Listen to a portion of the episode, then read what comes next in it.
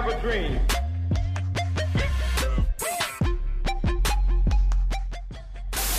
one small step for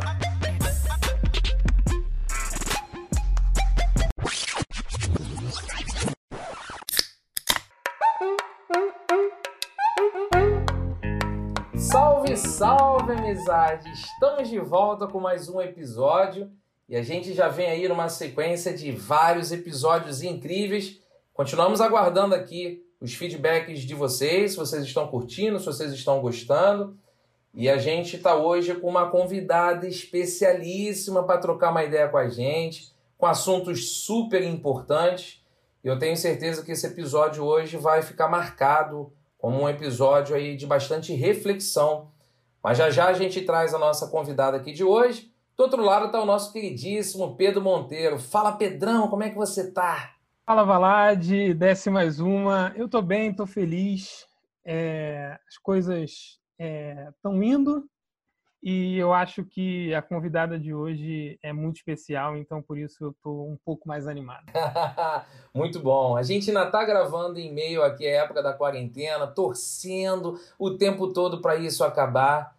E aí vai acabar e a gente vai voltar a viver uma vida normal, feliz, se é que esse normal precisa mudar, né? Então, vamos esperar o desdobramento aí das nossas atitudes disso tudo aí transcorrer. Mas sem mais delongas, eu quero trazer então aqui para o nosso Open Bar de Pistache a nossa convidada de hoje. A nossa convidada ela é mineira, cantora e compositora. Ela conquistou o Brasil com uma música, uma canção sensacional chamada Cota Não É Esmola. É um canto de resistência antirracista.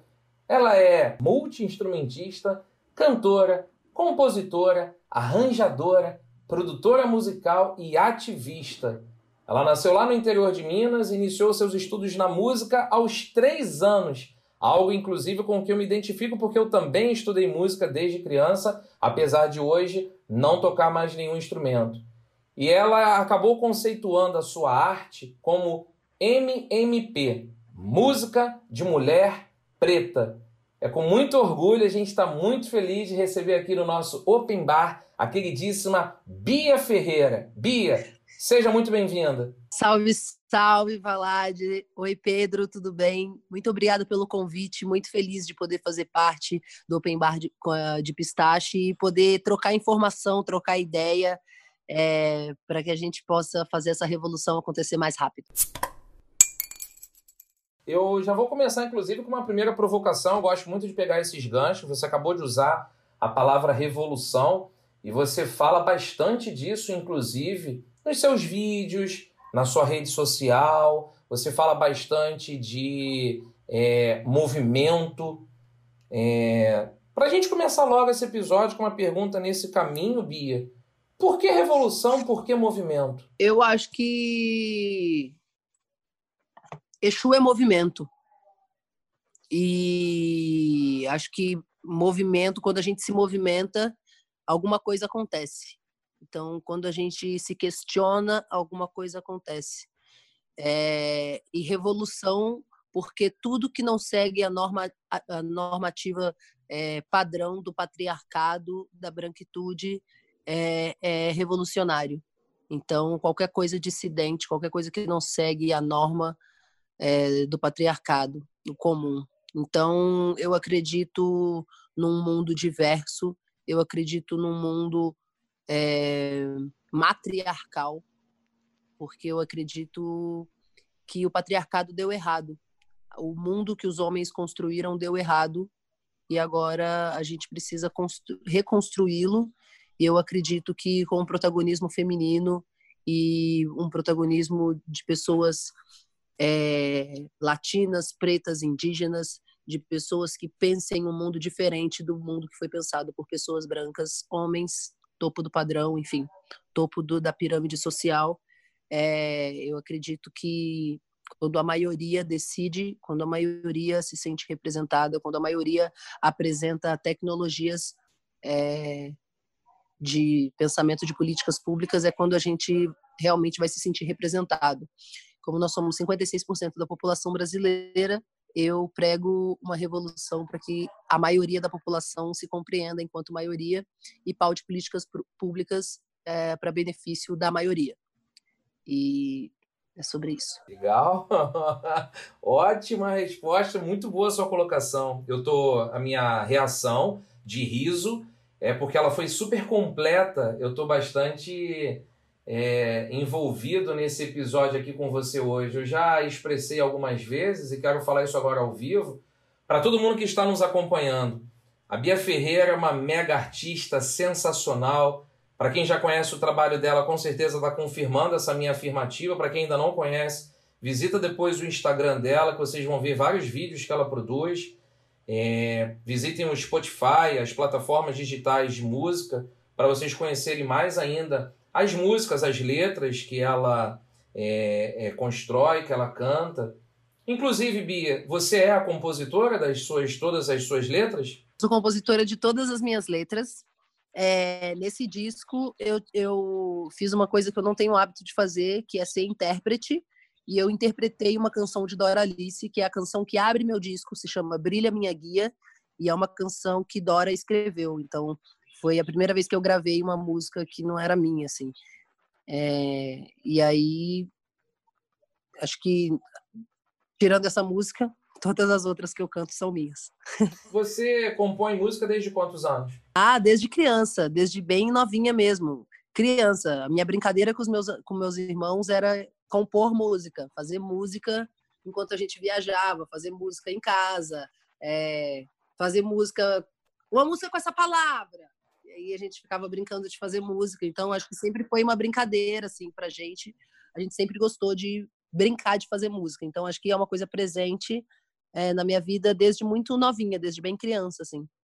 Inventava palavras e tal. Que legal, que legal. Você nasceu num ambiente assim que sempre inspirou a coisa da arte? Meus pais eram missionários evangélicos, então com uma educação cristã protestante, a a música é sempre muito presente, né? Então, uh, eu tive um, um, acesso ao conhecimento musical e, e a, a, um incentivo ao conhecimento musical é grande, porque era esperado que fosse isso, que essa essa tecnologia fosse usada para para a igreja, né? Então, é, o interesse deles para que eu aprendesse música era era genuíno e, é, e era era um sonho para eles assim que eu fosse uma boa musicista também porque porque eu faria parte da, do, do projeto que eles tinham de vida que é de formar igrejas e pregar o amor de Jesus e tal. E aí uh, então sei lá esse incentivo para viver de para viver de música não houve mas o incentivo para ser uma boa musicista houve sim. Sim é nessa hora, inclusive, quando eu estava te apresentando, né, dizendo que você é, se identifica com a música desde os três anos, eu comecei a estudar. Eu estudei música, estudei piano, flauta, violino, toquei esses três instrumentos. Eu comecei a estudar acho que com os meus seis, sete anos, mas lá para os meus 13 eu percebi que não era bem uma inclinação por vontade própria, era muito um desejo maternal, minha mãe que queria muito que eu fosse musicista. Acabou que minha irmã se tornou. Eu tenho uma irmã cinco anos mais velha que eu. Ela é pianista, ela é do mundo do ramo clássico, ela é pianista clássica. E muito também eu me identifico com você por conta do berço da igreja. Eu também fui criado na igreja evangélica, protestante, e até mais ou menos os meus 19, 20 anos eu permaneci e depois eu rompi com os conceitos da religião, por N aspectos, por desacreditar em alguns dogmas e conceitos, e até visitei outras religiões depois. Não me considero hoje um cara religioso, me considero um cara muito espiritual. É, tenho uma crença, não necessariamente uma crença que é comum ao que todo mundo, ou a maioria, né, digamos assim, pelo menos no Brasil, segue, mas eu me considero um cara muito é, crente em algo. E aí, aproveitando que você deu esse gancho de falar de música e falar de religião, é, como é que você encara? Até porque você tem um perfil no Instagram que é arroba igreja lesbiteriana. Você Sim. pode contar pra gente como é que é essa, a sua relação com esse perfil, essa criação desse nome? Aqui isso se dá? É, a Igreja Lesbiteriana é um espaço de acolhimento para pessoas lés, bi, t, rianas. Então, protagonismo para pessoas lésbicas, bissexuais, travestis e transexuais, por acreditar que essas são as pessoas mais invisibilizadas da sigla LGBTQIA+. Tem várias siglas invisibilizadas, mas é, as mulheres lésbicas, as pessoas bissexuais e as pessoas travestis e transexuais são as pessoas que mais sofrem essa violência de apagamento. E a gente vive no país que mais mata a população LGBTQIA+, no mundo. Então, entendendo isso e entendendo que as religiões, é, que o Brasil é um país cristão e que as religiões pseudo-cristãs, e que na verdade eu quero corrigir, o Brasil é um país pseudo-cristão e as religiões pseudo-cristãs no Brasil pregam a morte e a opressão e o preconceito a esses corpos é, dos quais eu faço parte da população LGBTQIA+. E quando você faz um recorte racial, as pessoas pretas dessas siglas são as pessoas que mais morrem também. Então, a Igreja Lesbiteriana vem como um projeto de acolhimento, de construção intelectual dessa, dessas pessoas, dessa população, para que essas pessoas, através da informação, tenham capacidade de enfrentar esse Estado genocida, esse mundo patriarcal que só quer que essas pessoas morram, que quer manter essas pessoas à margem. Então, a Igreja Lesbiteriana vem com o projeto de trazer informação como tecnologia de sobrevivência para essa população. É sobre isso, é dizer para todas as pessoas que as igrejas pseudo-cristãs não aceitam que sim, a sua vida importa, a sua vida é importante e a gente quer que você venha para cá para ter informações e construir um conteúdo intelectual sólido para que você possa sobreviver a essa sociedade LGBT-fóbica que a gente vive. É sobre isso, essa é minha fé. Minha religião é a música e é no que eu acredito. Uau! uma das suas últimas frases agora é muito boa. É... Sua religião é a música. Eu tenho uma camiseta que está escrita a frase que é de uma das músicas também do Emicida, que diz que música é minha religião. Então a frase se faz aí bem completa, né? Seja religião é sua música, ou música é a sua religião. É, e Emicida, inclusive, para quem já me conhece aqui no podcast e também lá nas redes sociais, eu também me identifico bastante com o trabalho do Emicida, com a arte do Emicida, justamente porque ele vai é, lutar por essa coisa da resistência, por essa coisa dos que não são ouvidos, os que não são vistos, os que não são lembrados. E por isso, Bia, que eu te convidei, estou super feliz junto aqui com o Pedro para você participar desse podcast, porque a sua voz é uma voz muito importante. Muito obrigado, estou muito, tô muito honrado e muito orgulhoso de você estar tá fazendo parte desse nosso movimento aqui do Open Bar, que se junta totalmente ao seu movimento. Muito feliz mesmo. Deixa muito eu passar, obrigado. Obrigado você. É... Deixa eu passar a bola pro Pedro. Pedrão, a gente já começou lá em cima, né, cara? Pô, começamos muito bem, cara, e é, é muito bom ouvir a Bia e a gente aprende muito. E eu vou, Bia, eu vou trazer um pouco pro lado da arte, é, porque ontem eu vi um, um post de, é, de uma pessoa que eu sigo, que é o Andy Andrade, e ele é um artista negro, ele é um fotógrafo, e ele ficou muito questionando sobre o que é ser artista. E aí eu queria te fazer essa pergunta e além de fazer essa pergunta, o que, que para você é ser artista, eu queria saber também como é para você colocar todas essas questões que você defende na sua arte, porque de alguma forma tudo que, é, que influencia a gente, tudo que a gente defende, a gente expõe na nossa arte. Então, como é que é isso para você e de que forma que você encontra isso? É, é óbvio que a, a música é o, o, lugar onde você coloca, mas de que forma você faz isso? Que massa. É, bom, vamos começar do começo. Acho que quando, quando eu, eu coloco as minhas canções, quando eu uso falar do que eu falo nas minhas canções, é, eu, eu estudo para isso. Então, é, acho que mais do que a minha vivência, tem muito de leitura e de estudos mesmo, de construção teórica para embasamento daquilo que eu falo através de arte, é, da minha arte. E aí, respondendo sua primeira pergunta, que foi o que é ser artista, eu acho que ser artista e ser artivista não tem muita diferença. Eu acho que para você ser artista, o artista é o embaixador da arte, né?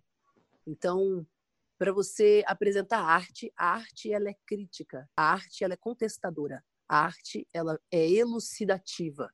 Então, qualquer coisa que não seja esse tipo de arte, qualquer coisa que não seja uma arte que informa, que contesta, que fala, é, para mim é só mais uma pessoa que faz parte da política de pão e circo do Estado para poder oprimir mentes e para poder emborrecer pessoas, para fazer com que essa política de emborrecimento e de genocídio da população ocorra com o maior sucesso possível, enquanto as pessoas bebem e choram os seus chifres. Então, eu acho que as pessoas que não fazem, é, que não são ativistas, pessoas que não se posicionam é, diante da, do que está acontecendo no mundo através da sua arte, não, não, não são artistas. Eu acho que são pessoas que se comprometem a fazer parte da construção dessa política de pão e circo, que é mais para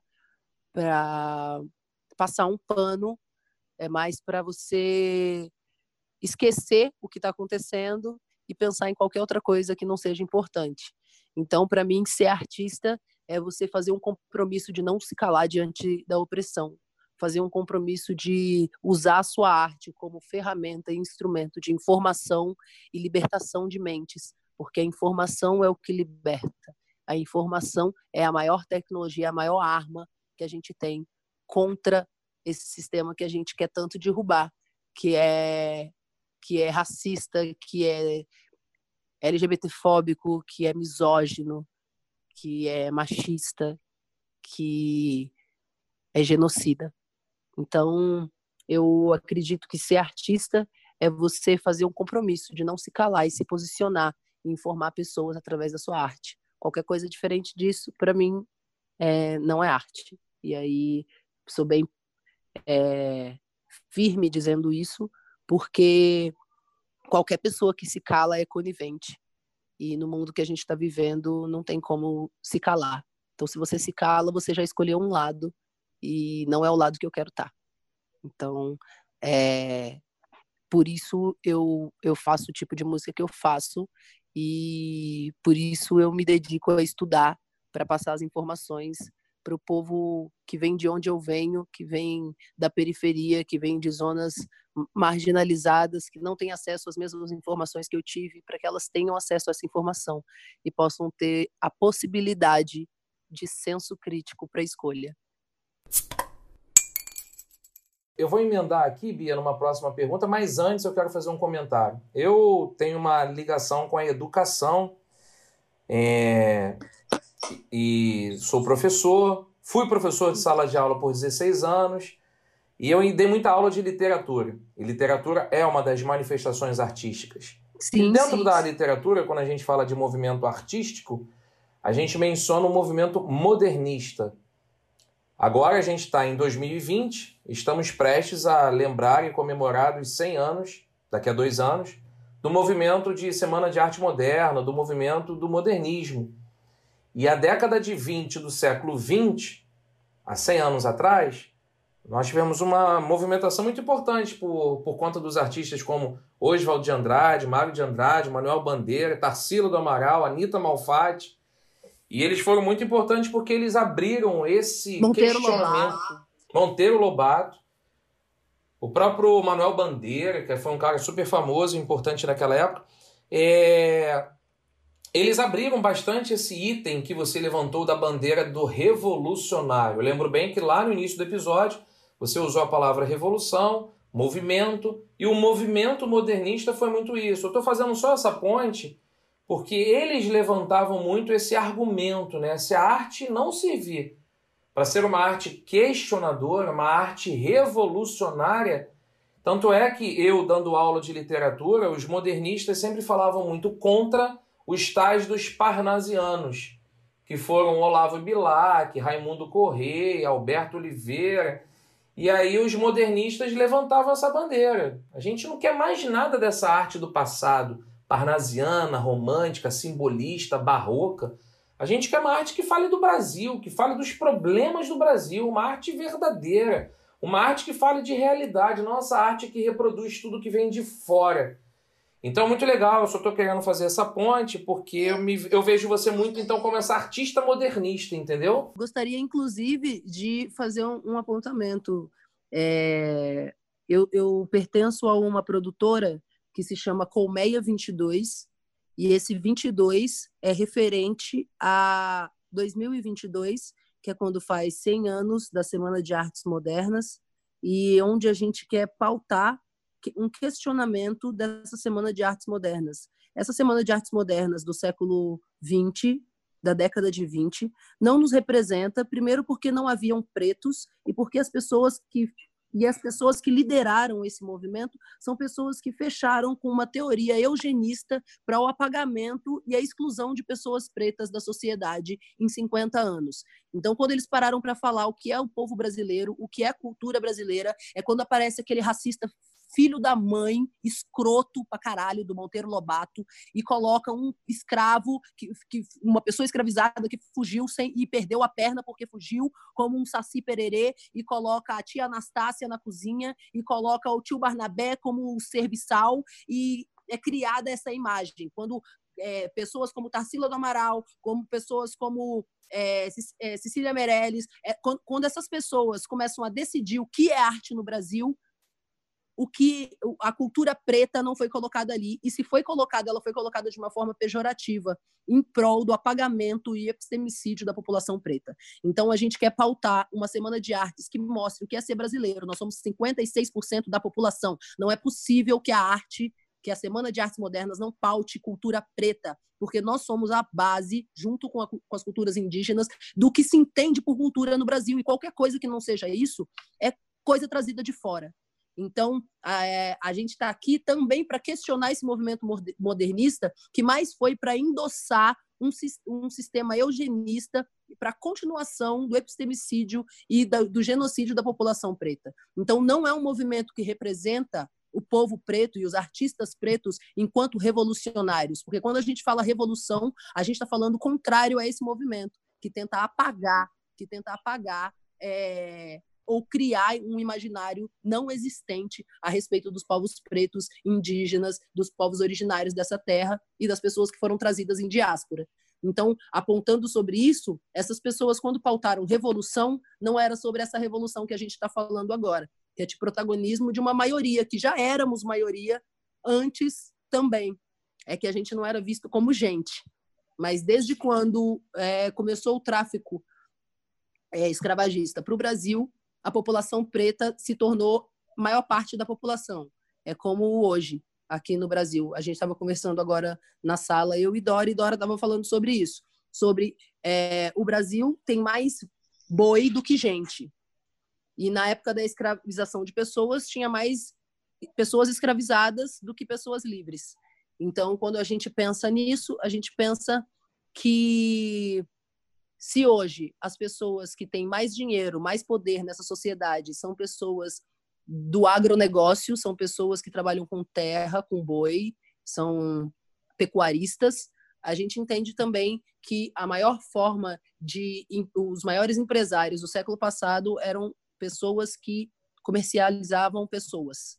Então, é, nada se difere, porque da mesma forma que os bois são tratados hoje, eram como a gente era tratado é, na época é, escravagista, e assim que rolou a abolição da escravatura, é, a pseudo-abolição, continuaram fazendo vários projetos para o apagamento e para a não presença das pessoas pretas como cultura no Brasil.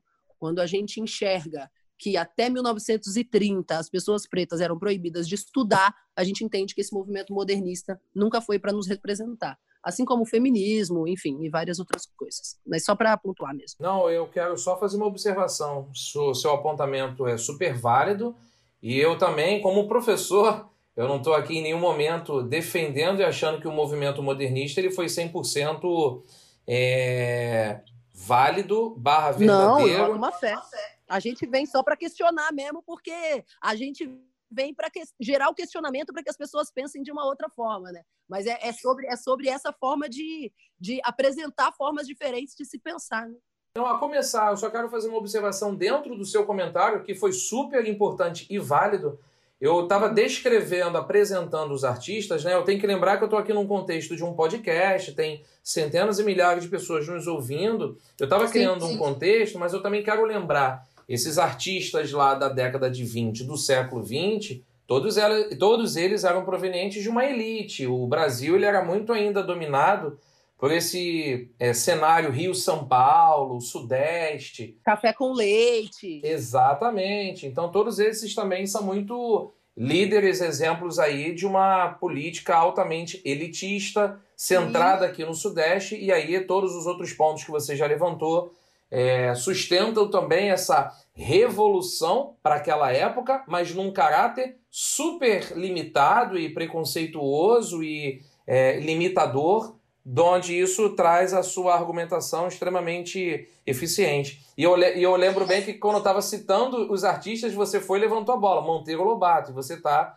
coberta de razão quando apresenta essas características do Monteiro Lobato. Mas conclui aí. Sim, é, não, não só ele, mas como todas essas outras pessoas que também fazem parte da primeira política de cotas do Brasil. Essas pessoas fazem parte também da construção de formação da primeira política de cotas no Brasil, que era para filhos de fazendeiros. E aí, quando a gente pensa nisso e quando a gente pensa no movimento elitista, era sobre isso também.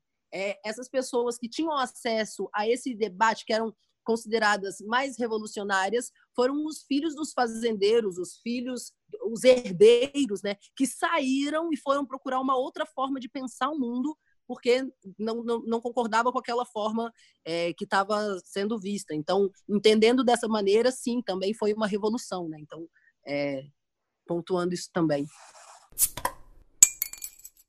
Deixa eu aproveitar os últimos ganchos que estávamos tendo, falando de arte, falando de música. E aí eu quero entrar um pouco nesse contexto que a gente está, Bia. É, qual é a relação, como é que você tem levado, né? Essa pergunta é até difícil de ser feita. Como você tem levado esse momento de quarentena e você é artista, você imagino que você sobreviva dos seus shows, dos seus produtos musicais, da sua arte. É o seu Exato. trabalho. Então você vive de arte. Como é que você está sobrevivendo em meio a esse cenário de quarentena, hein? Olha, é, tá, eu tô. Esse, cenário de quarentena para mim tem sido de aprendizado para um monte de coisa. É, en- entender que enquanto artista preta, é, sapatona, porque eu, eu gosto de falar que eu sou sapatão mesmo, porque é, sapatão é aquela mulher que é lésbica, mas ela não performa uma feminilidade. E isso coloca ela em riscos sociais é, diferentes de uma mulher lésbica que tem uma passabilidade feminina. Então, é, só explicando quando eu digo eu sou mulher preta sapatão. É uma mulher que não performa uma feminilidade.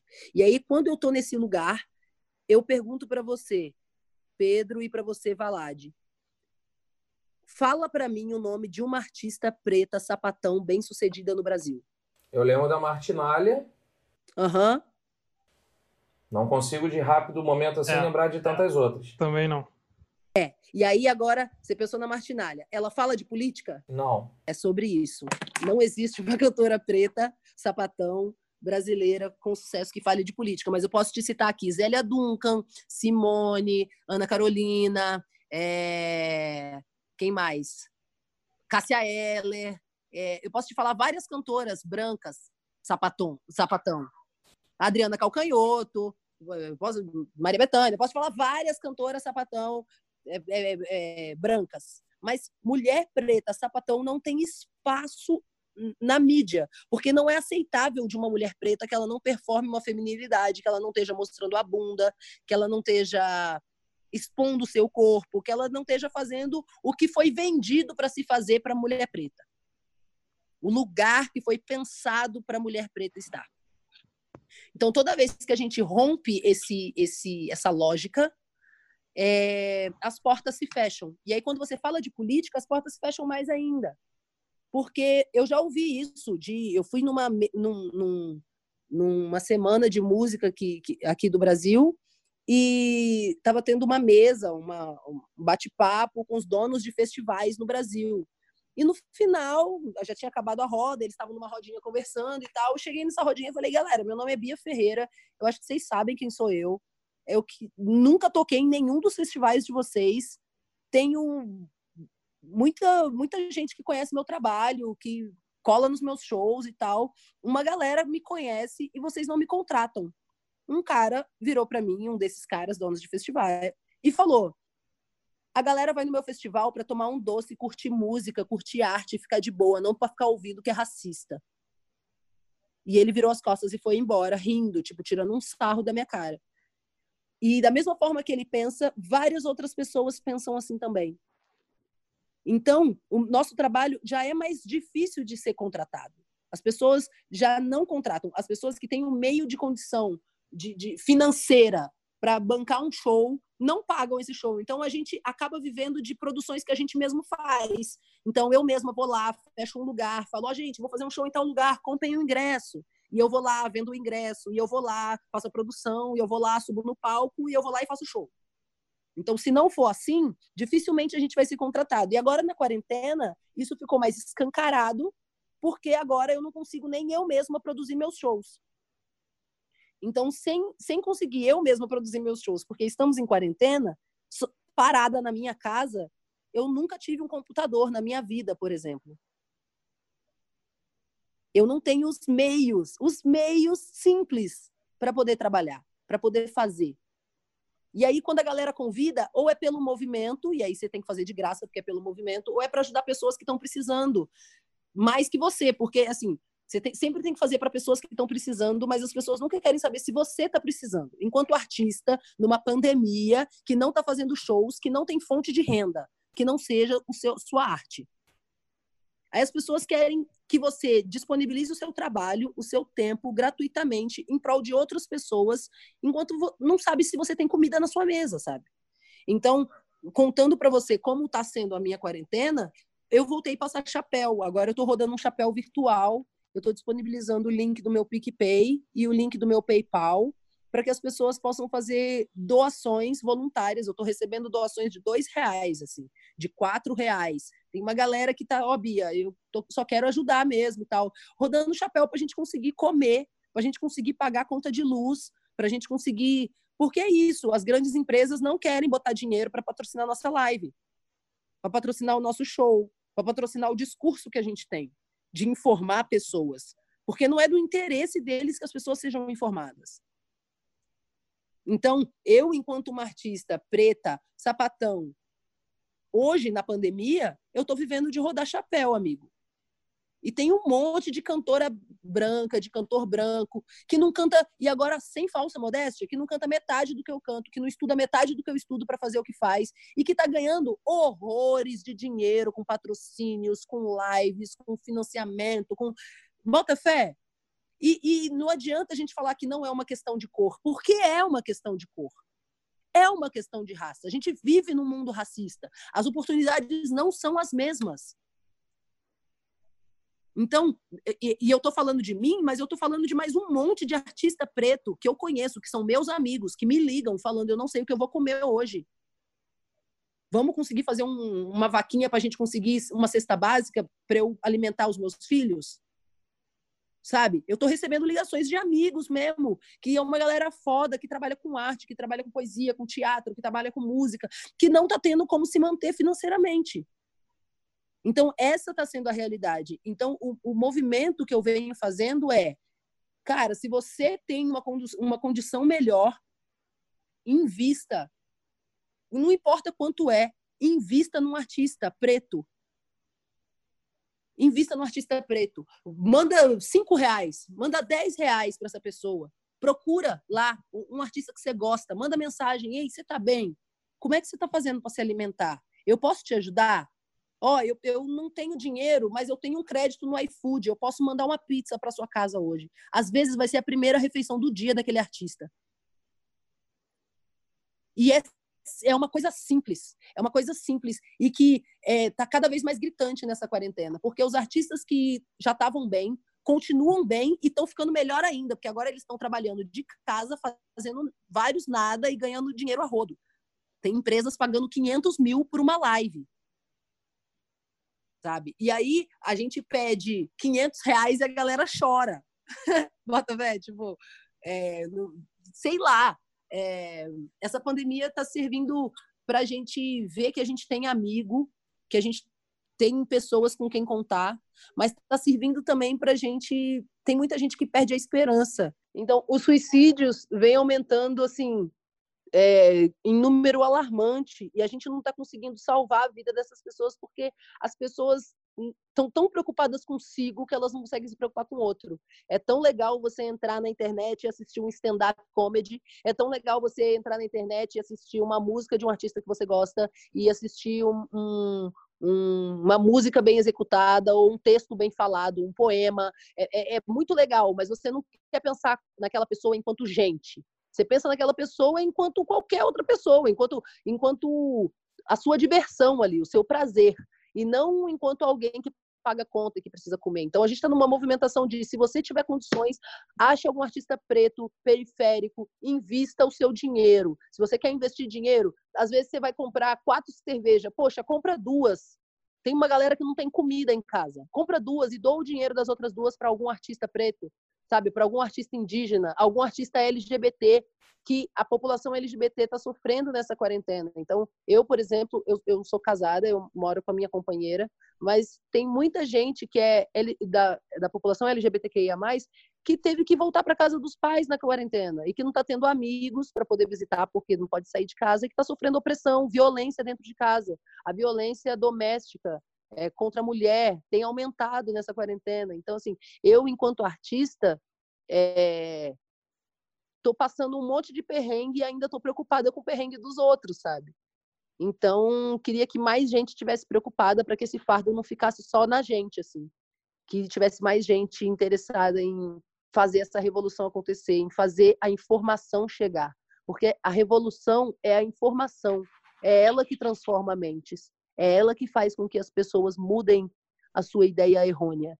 É ela que faz com que as pessoas se arrependam de ter votado no Bolsonaro. É a informação. E é isso que faz as pessoas terem medo da informação, porque ela liberta. Então, acho que é isso.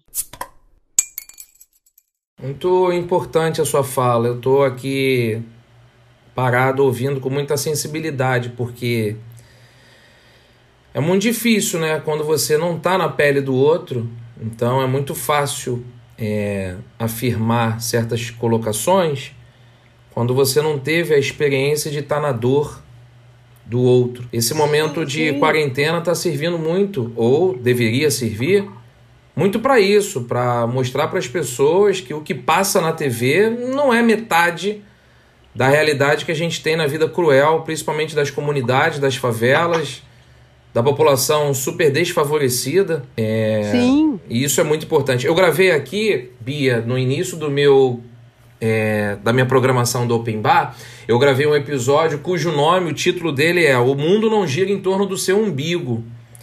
Então eu vou aproveitar e sintetizar de uma forma bem é, estúpida, ignorante da minha parte, muito disso que você falou para as pessoas que estão nos ouvindo. Vamos lembrar mais uma vez que o mundo não gira em torno das suas necessidades, das suas prioridades e que as pessoas estão passando por outras situações que você não tem a menor noção do que anda acontecendo.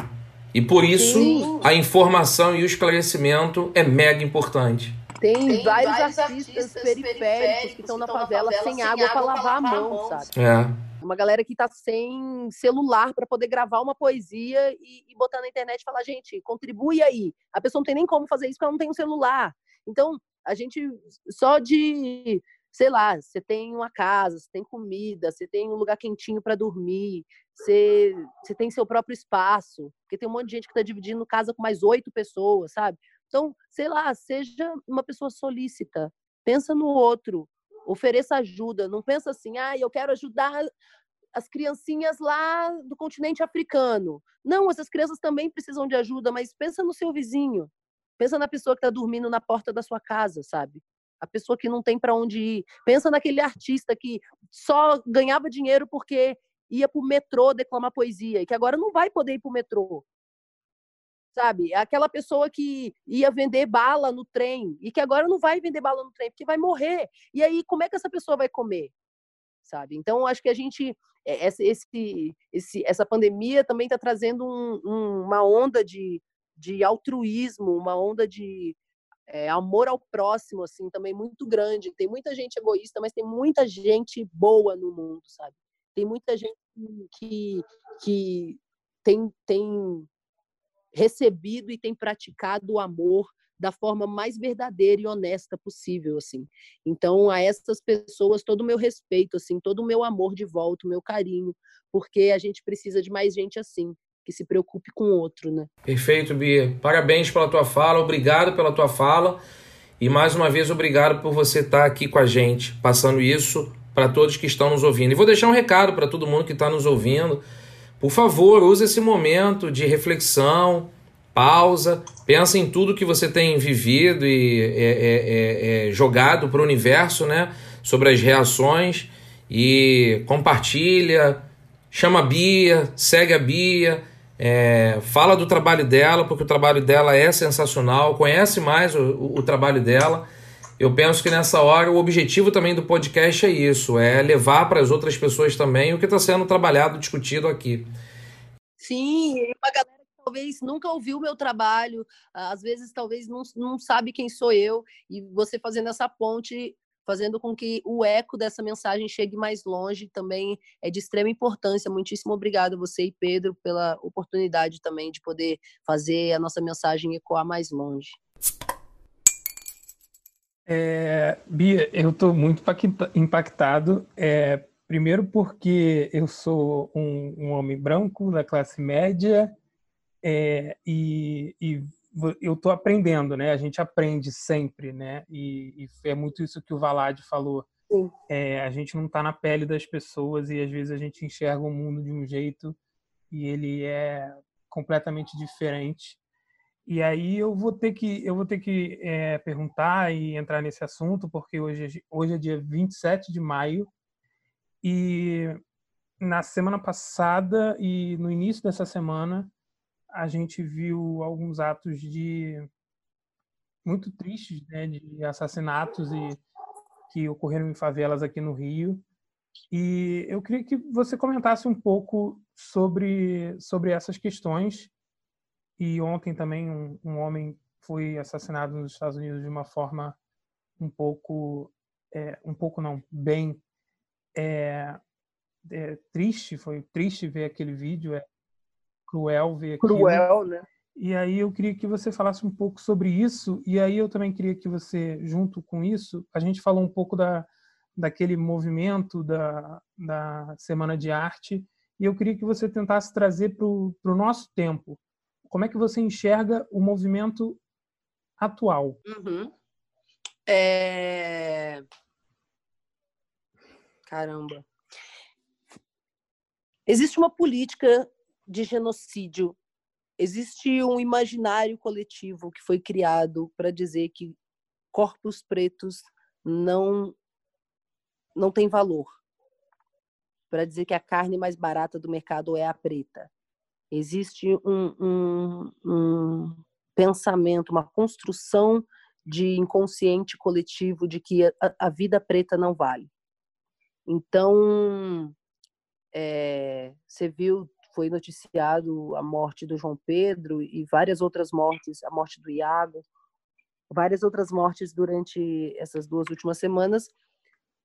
Mas, infelizmente, a cada 23 minutos a polícia mata um jovem preto no Brasil. Então, não dá tempo do jornal noticiar todos. É, essa estatística não baixa desde 1900, desde a década de 90. Então, se desde a década de 90 essa estatística não baixa, alguma coisa está errada. É, então, falar sobre isso é pautar a desmilitarização, é pautar o desarmamento, é pautar educação de qualidade, pautar acesso à saúde. Quando a gente, quando a gente vê essa situação acontecendo, a gente entende que é um projeto de governo. E não estou falando do governo Bolsonaro, é um projeto do sistema mundial, do patriarcado. É um projeto da branquitude que haja esse extermínio. Haviam mais de 6 milhões de indígenas no Brasil em, 1900, em 1500. E aí, hoje, as pessoas indígenas não são nem 2% da população brasileira. Então, há um projeto de genocídio.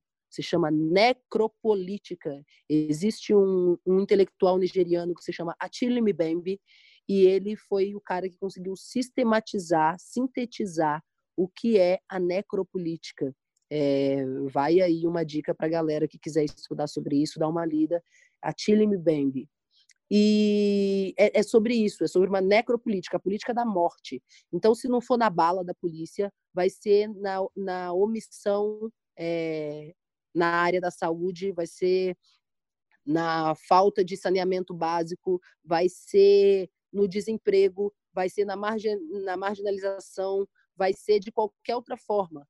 O que eles querem é manter essas pessoas morrendo e, se possível, exterminá-las. Então, é, a gente luta contra essa forma de governo, esse sistema genocida que, que criou nas pessoas o imaginário de que bandido é na favela, para que ninguém entendesse que quem rouba é branco.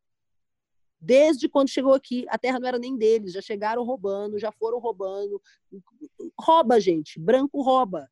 E aí é sobre isso. Criaram um imaginário que ladrão está na favela, que ladrão é preto, que o estereótipo do bandido é preto. E não é.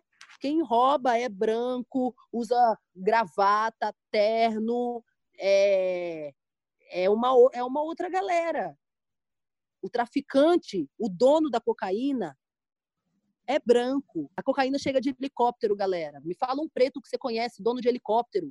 Me ajuda. O fuzil é israelense. Você acha que ele chegou ali como? Você acha que o favelado fala israelense para comprar a porra do fuzil? Então, a gente precisa mudar esse imaginário. Então, eu acredito que essa política ela foi tão bem implementada que a gente vai demorar alguns anos para conseguir passar essa informação de uma forma que as pessoas compreendam, para que a gente consiga é, informar. Mas a gente tá. Eu tenho uma música que fala: diga não ao racismo, diga não ao preconceito, diga não ao genocídio do povo preto, diga não à polícia racista, a essa militarização fascista, diga não. Não fique só assistindo, porque muita gente chora enquanto você está rindo. Então, é, quando a gente fala sobre, sobre isso, é sobre essa necessidade de acabar o genocídio do povo preto e indígena. Porque não é normal. A gente está desesperado com uma pandemia que já matou 21, 23 mil pessoas. Faz a conta aí para mim. A cada 23 minutos, a polícia mata um jovem preto no Brasil desde a década de 90. Por que, que isso não é tratado como pandemia? A necropolítica é uma pandemia, é uma doença da sociedade, é uma doença do sistema. E a gente precisa falar sobre isso. Essa política de morte, ela é ela é contínua há muito tempo. E fazendo uma análise da arte atual, eu vejo que os artistas pretos, hoje em dia, têm é, tomado coragem de se expor e de se pautar politicamente, porque entenderam que é sobre o corpo deles, é sobre eles.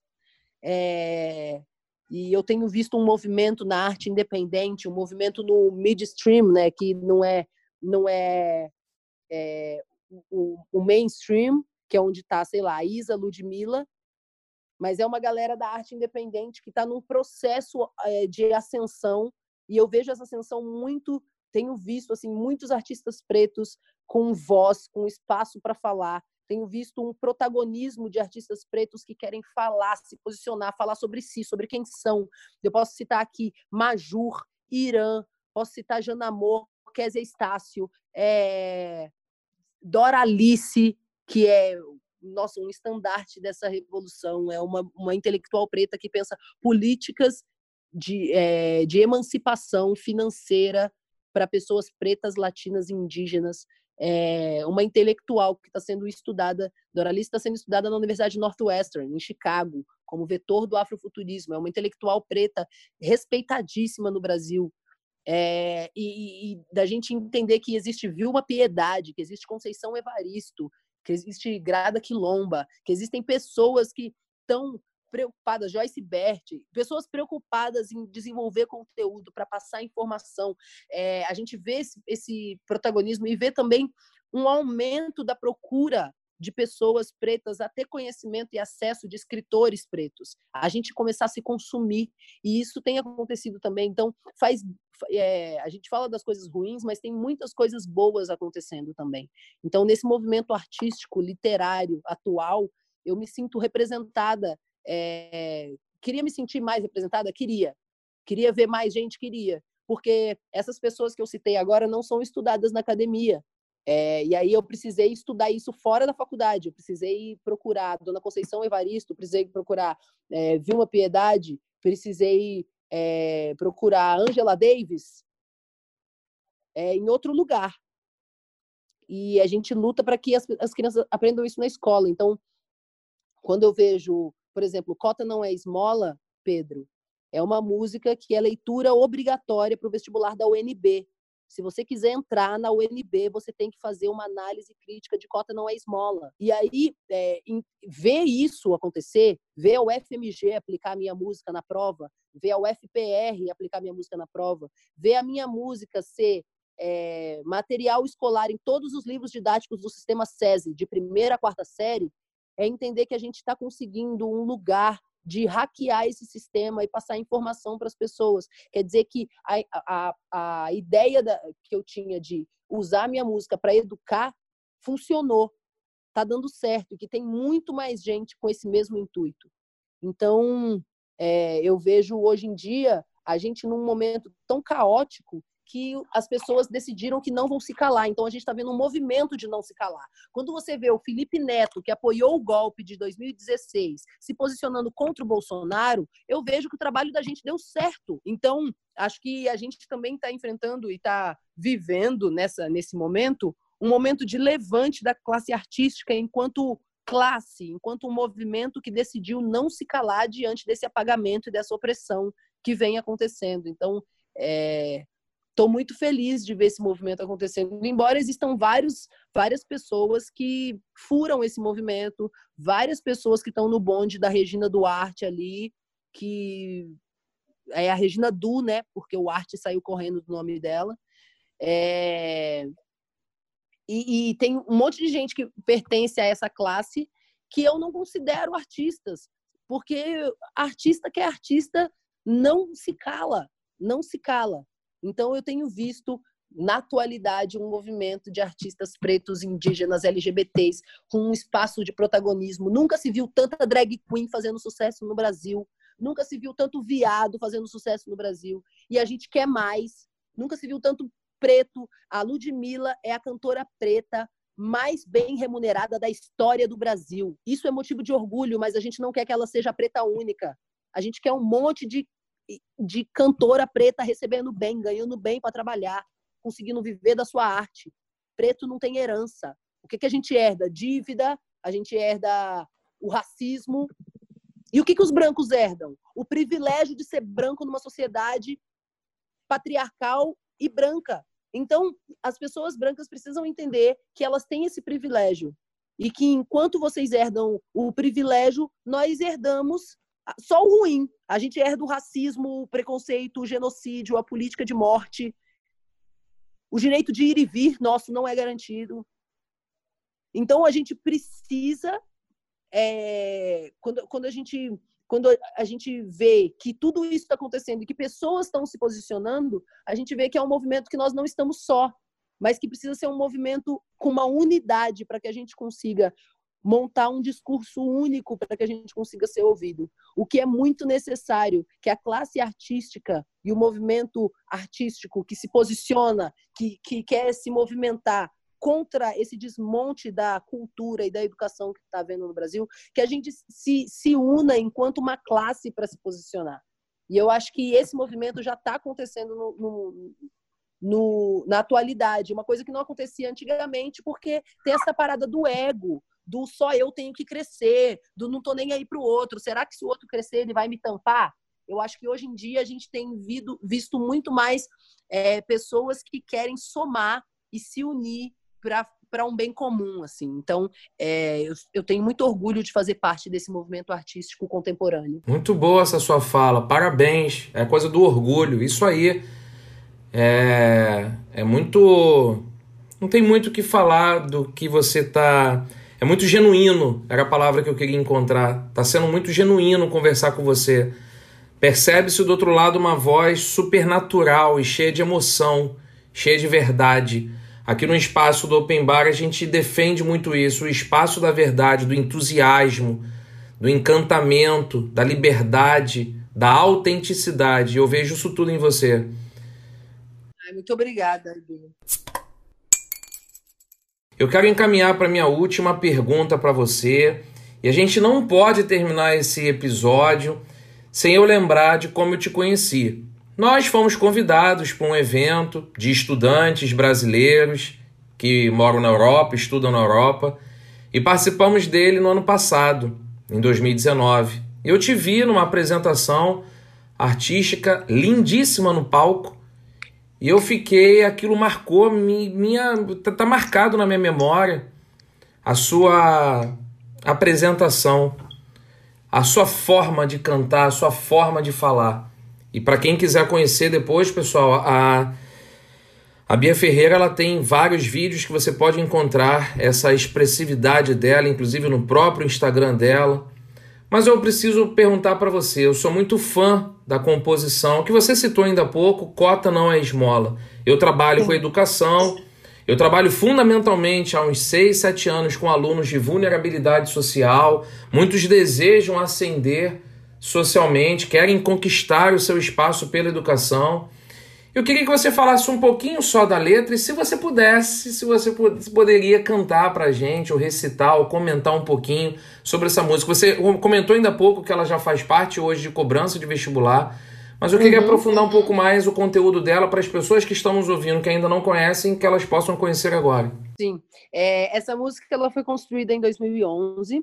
É, entre, entre os meus, os meus, sei lá, meus interesses de estudo, existe existe a PNL, que é Programação Neurolinguística, e é um, uma área que eu gosto de pesquisar. E Cota Não é Esmola foi construída nesse contexto, de passar informação para uma pessoa, uma pessoa branca é, me abordou dizendo que não concordava com as cotas, e eu quis eh, explicar de uma forma bem didática para essa pessoa que, que cota não é esmola. E aí eu construí um, uma forma de dizer que fizesse com que ela que fizesse com que ela não tivesse desculpa de dizer que não entendeu. Então, foi uma música construída, é uma música que tem 10 minutos, e aí dificilmente você vai sentar, ouvir uma música de 10 minutos, você vai querer ouvir ela de novo logo depois. Mas essa música é uma música que acontece isso é, muito pelo trabalho que a gente fez dessa pesquisa de como comunicar, né? Então, é uma poesia, ela é simples, ela fala: existe muita coisa que não te disseram na escola cota não é esmola. Experimenta nascer preto na favela para você ver. O que rola com preto e pobre não aparece na TV. Opressão, humilhação, preconceito. A gente sabe como termina quando começa desse jeito. Desde pequena fazendo corre para ajudar os pais. Cuida de criança, limpa a casa, outras coisas mais. Deu meio-dia, toma banho e vai para a escola a pé. Não tem dinheiro para o busão. Sua mãe usou mais cedo para correr comprar o pão. E já que tá cansada, quer carona no busão, mas como ela é preta e pobre, o motorista grita não. E essa é só a primeira porta que se fecha. Não tem busão, já tá cansada, mas se apressa. Chega na escola, mais um portão se fecha. Você demorou. Não vai entrar na aula de história. Espera, senta aí, já já dá uma hora. Espera mais um pouco, entra na segunda aula e vê se não se atrasa de novo. A diretora fala. Chega na sala, agora o sono vai batendo e ela não vai dormir. Devagarinho vai aprendendo que? Se a passagem é 3,80 e você tem três na mão, ela interrompe a professora e diz: então não vai ter pão. E os amigos que riem dela todo dia, riem mais e a humilham mais, o que você faria? Ela cansou da humilhação e não quer mais escola. E no Natal ela chorou porque não ganhou uma bola. O tempo foi passando, ela foi crescendo. Agora lá na rua ela é a preta do sovaco fedorento que alisa o cabelo para se sentir aceita, mas não adianta nada. Todo mundo a rejeita. Agora ela cresceu, quer muito estudar, termina a escola, a apostila, ainda tem vestibular e a boca seca. Seca. Nenhum cuspe. Vai pagar a faculdade, porque preto, pobre, indígena, LGBT, não vai para a USP. Foi o que disse a professora que ensinava lá na escola, que todos são iguais e que cota é esmola. Cansada de esmolas e sem o din da faculdade, ela ainda acorda cedo e limpa três apartamentos no centro da cidade. Experimenta nascer preto, pobre, na comunidade. Você vai ver como são diferentes as oportunidades. E nem venha me dizer que isso é vitimismo. Não bota a culpa em mim para encobrir o seu racismo. Existe muita coisa que não te disseram na escola. Cota não é esmola. É isso. É de arrepiar. Eu tô quase com a mesma reação da que eu tive quando eu te vi ao vivo e, e você cantou isso e fez a, a plateia toda que assistia, que eram jovens estudantes. Isso foi em Paris, todo mundo ficar de pé para cantar com você em voz alta esse coro de que cota não é esmola. É isso. A minha reação aqui é quase igual, porque eu só não tô te vendo, eu tô te ouvindo, mas é um, é, é um conteúdo, é um texto, é uma, é uma letra que você compôs que é absurdamente incrível. E parabéns por ela estar, de novo, né, comentando isso, dentro das provas de vestibulares e fazendo o jovem parar para pensar sobre esse assunto. Eu penso que esse assunto é crucial sobre a reserva de vagas nas universidades, sobre as Sim. cotas, essas ações afirmativas, e é óbvio que a gente volta lá atrás em outros governos, desde a época aí da, da nova república, de Collor, de Fernando Henrique, do Lula e da Dilma, e aí passando pelo Temer agora pelo Bolsonaro, como que esse assunto é um assunto que precisa ser não só mais discutido, mas colocado é, na mesa para que a gente pratique e resolva essa injustiça que temos historicamente no nosso país. Toda vez que alguém perguntar para você, se, toda vez que alguém disser que cota é esmola, você pergunta para essa pessoa se o avô dela fez faculdade. É o melhor jeito de explicar, porque o meu avô foi um homem que fugiu da escravização. O meu avô foi um homem escravizado que aprendeu a ler só aos 46 anos. O meu avô, de 92 anos.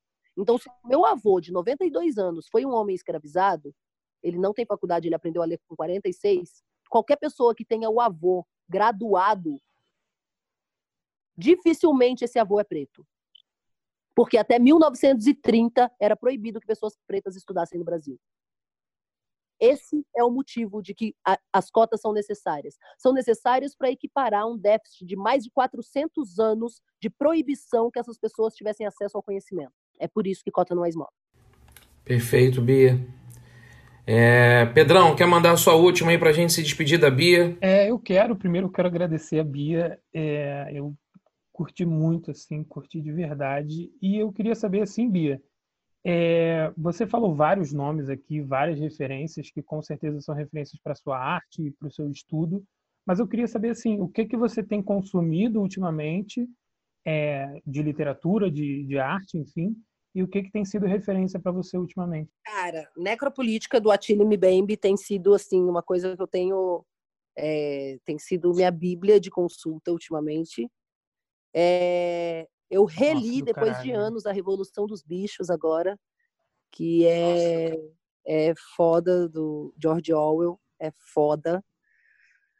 É, eu tenho, tenho lido bastante poesia, então tenho lido Riane Leão, eu tenho lido Tom Grito, eu tenho lido hum, Preta Rara. Preta Rara acabou de lançar um livro, nossa, foda, que se chama Eu, Empregada Doméstica. O quartinho da empregada é a senzala moderna. É foda esse, esse livro. Se vocês não leram, por favor, procurem, comprem. Tem vendas online, Magazine Luiza e nas maiores livrarias do Brasil tem vendas online. É, e, e é um livro que faz uma crítica social enquanto essa herança desse ranço colonialista do trabalho doméstico no Brasil, né? E eu acho que de todos esses livros que eu falei, o que eu mais indico para uma análise de conjuntura atual é esse da Preta Rara, é... do Eu Empregada Doméstica, o Quartinho Moderno, o, a Senzala Moderna é o Quartinho da Empregada.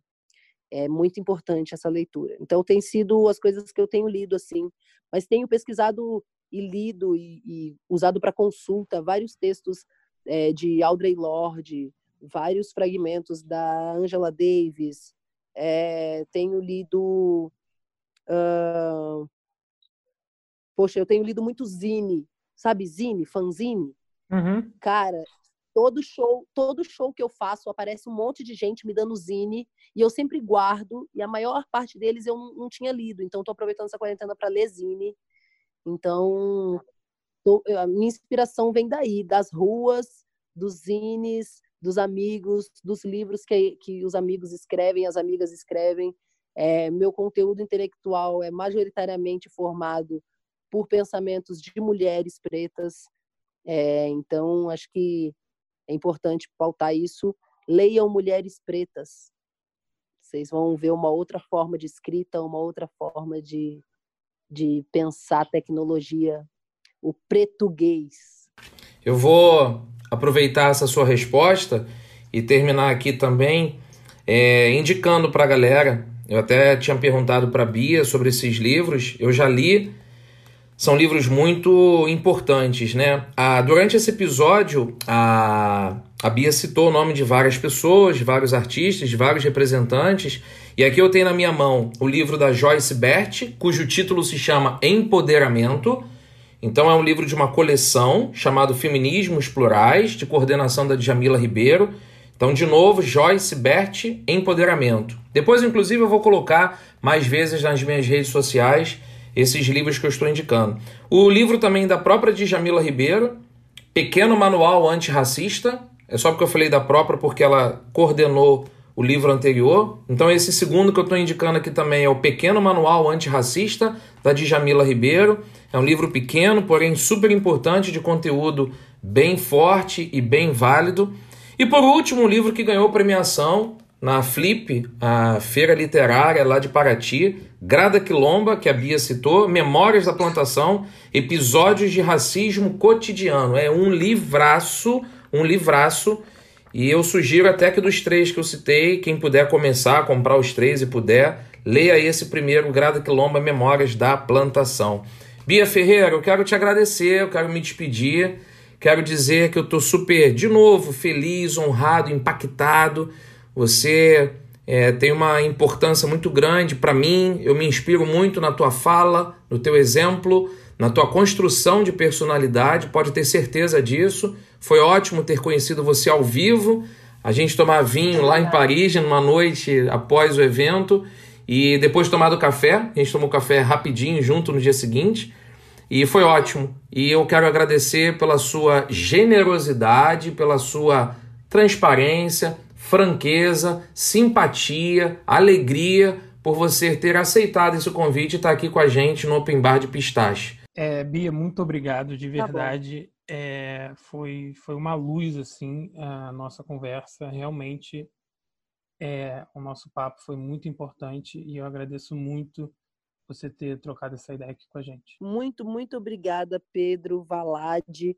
Obrigada pela oportunidade de, de poder compartilhar as coisas que eu tenho pensado, as coisas que eu tenho produzido, por poder compartilhar é, também o conhecimento de vocês, Valade, que a gente estava conversando hoje mais cedo, falando sobre é, a missão dele com a educação, né? Como, como é uma missão bonita, que a gente se encontre mais vezes é, nessa missão de passar informação. Muito obrigada. É, essa revolução ideológica, faz parte de uma guerra de narrativas. Então, toda vez, Doralice fala muito sobre isso, toda vez que você coloca alguém é, uma pessoa, uma mulher preta, toda vez que você coloca alguém com discurso feminista, toda vez que você coloca alguém antimachista e antirracista para falar, você mata um discurso de ódio. Então, nós vivemos uma guerra de narrativas. Muito obrigada por hoje se disponibilizarem a matar um discurso de ódio, dando voz para essa pretinha aqui falar. Muito, muito, muito grata pela troca. Que a gente se encontre mais vezes nesse mundão revolucionário. Muito obrigado e parabéns pela tua história. Eu valorizo, defendo e estimulo muito que as pessoas tenham orgulho da sua história. Você é uma mulher verdadeira que tem um baita, um puta orgulho da tua história. Que as pessoas que estejam ouvindo esse episódio tenham aprendido bastante, parem para refletir e leiam, estudem e, como a própria Bia falou, consumam mais a própria literatura e o material e a arte como um todo das pessoas pretas e para aprender a falar um pouco mais sobre racismo nesse país tão injusto em que a gente vive. Obrigado, Bia. Obrigado, Pedrão. Eu que agradeço. Bora fechar, Pedrão, esse episódio maravilhoso e incrível de hoje, meu querido. Valeu, Valade. Foi um episódio excelente e fecha a conta. É isso, pessoal. Compartilha esse episódio, conta para todo mundo a história da Bia Ferreira, siga ela nas redes sociais, acompanhe o trabalho dela nas plataformas digitais e até o nosso próximo episódio do Open Bar de Pistache. Nós. Não bota a culpa em mim pra encobrir o seu racismo. E nem venha me dizer que isso é vitimique, isso é vitimique, isso é vitimismo. São nações escravizadas e culturas assadas.